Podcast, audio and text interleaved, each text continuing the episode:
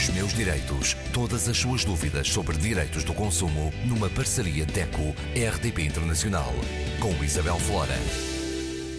Uma vez mais, connosco Graça Cabral, representante da DECO. Graça, hoje falamos do Dia Mundial da Alimentação, que celebra desde 1981 a 16 de outubro. É verdade, é uma data que é comemorada mundialmente, aliás, como a Isabel acabou de dizer, e já há algumas décadas, uh, e que uh, é celebrado no dia 16 de outubro, sendo que a maior parte dos países, enfim, das comunidades, até das escolas, celebram não só o Dia Mundial da Alimentação, mas até a Semana da Alimentação.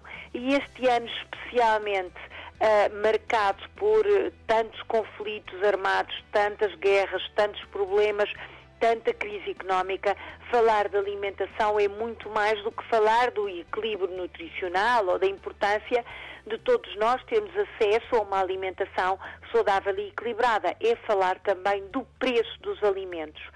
Uh, nos últimos meses já se verificava no espaço europeu, sobretudo, uma subida drástica do preço dos produtos alimentares, eh, em parte pelo, pela questão dos combustíveis, do aumento dos combustíveis, mas também por muitas questões relacionadas com a inflação, claro, mas hoje, e infelizmente com este conflito entre Israel e Palestina, mais dificuldade se sente em toda a parte, nomeadamente no hemisfério sul, portanto, nos países africanos de língua oficial portuguesa, se sente que o preço dos alimentos tem uh, subido, subido muito e causado grandes dificuldades a todas as famílias. E se para todos ter uma alimentação equilibrada já não era fácil, agora é ainda mais difícil. Portanto, do ponto de vista da defesa do consumidor, o que é que podemos acrescentar e que conselhos é que podemos deixar aos ouvintes que de alguma maneira querem, enfim, manter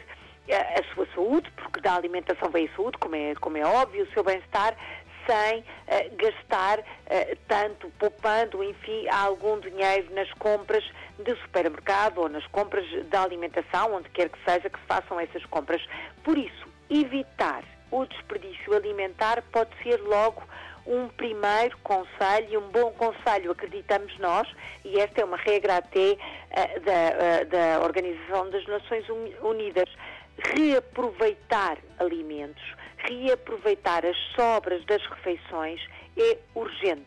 Estamos a falar de um terço de alimentos produzidos que vai para o lixo, nomeadamente no hemisfério norte, portanto nos países europeus e na América do Norte, um terço dos alimentos produzidos acaba no lixo, enquanto que há mais de metade da população ainda a passar fome ou a passar graves carências alimentares. Portanto, reutilizar as sobras alimentares, conservar devidamente os alimentos crus ou cozinhados dentro do frigorífico, fazer as compras tendo em atenção sempre as datas de validade, uh, o consumir antes de, o con consumir preferencialmente antes de, que são as três fórmulas das datas uh, de validade dos alimentos, organizar a nossa dispensa ou os alimentos refrigerados por ordem de data para que não se uh, deixe chegar ao fim nenhum produto sem ser consumido e, claro, usar a velha e conhecida lista de compras que continua a ser o melhor instrumento para que a família compre os alimentos de que precisa mesmo e que vai consumir mesmo e fazer as compras de uma forma mais poupada. A lista de compras ainda é, creio que ainda não foi inventada em parte nenhuma, eh, uma, uma ferramenta tão útil como a lista de compras que nos permite comprar aquilo que efetivamente precisamos, e neste caso estamos a falar de produtos alimentares, e a deixar de lado compras menos de, de menor necessidade, digamos assim, e desta forma poupar nos orçamentos familiares. Este ano, o Dia da Alimentação tem de ser celebrado, tendo em conta que o mundo está a passar uma crise gravíssima a todos os níveis, nomeadamente a nível também alimentar.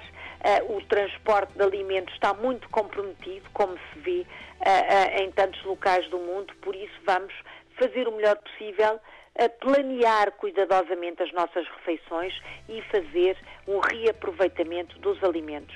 É a altura de, se calhar, dar dois passos atrás para que o nosso mundo encontre um rumo mais certeiro e no próximo ano voltaremos a falar, tenho a certeza, do ponto de vista da alimentação, eh, enfim, com um caráter mais descansado e menos preocupado.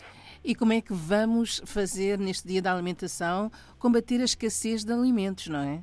É importantíssimo. A escassez de alimentos uh, que, que não será Uh, ao contrário do que, aquilo, do que acontecia, por exemplo, há uma década atrás, a escassez de alimentos vai chegar a todo lado. Não se pense que, por exemplo, é os, os Estados-membros da União Europeia estão livres desse, desse fantasma, que acaba por não ser um fantasma e vai acabar por ser uma realidade, porque, na verdade, a, li, a livre transporte de mercadorias está muito comprometida no mundo de hoje, infelizmente. Portanto, temos que combater essa escassez comendo, consumindo os produtos da época, os produtos locais e fazendo então um esforço para reaproveitar e acabar com o desperdício alimentar. Os meus direitos. Graça, para a semana, do que é que vamos para falar? Para a semana vamos falar, enfim, de algo um pouco diferente, mas que passa também por poupança, que é muito importante. Vamos falar de poupar energia. Os meus direitos. Todas as suas dúvidas sobre direitos do consumo numa parceria DECO-RDP Internacional com Isabel Flora.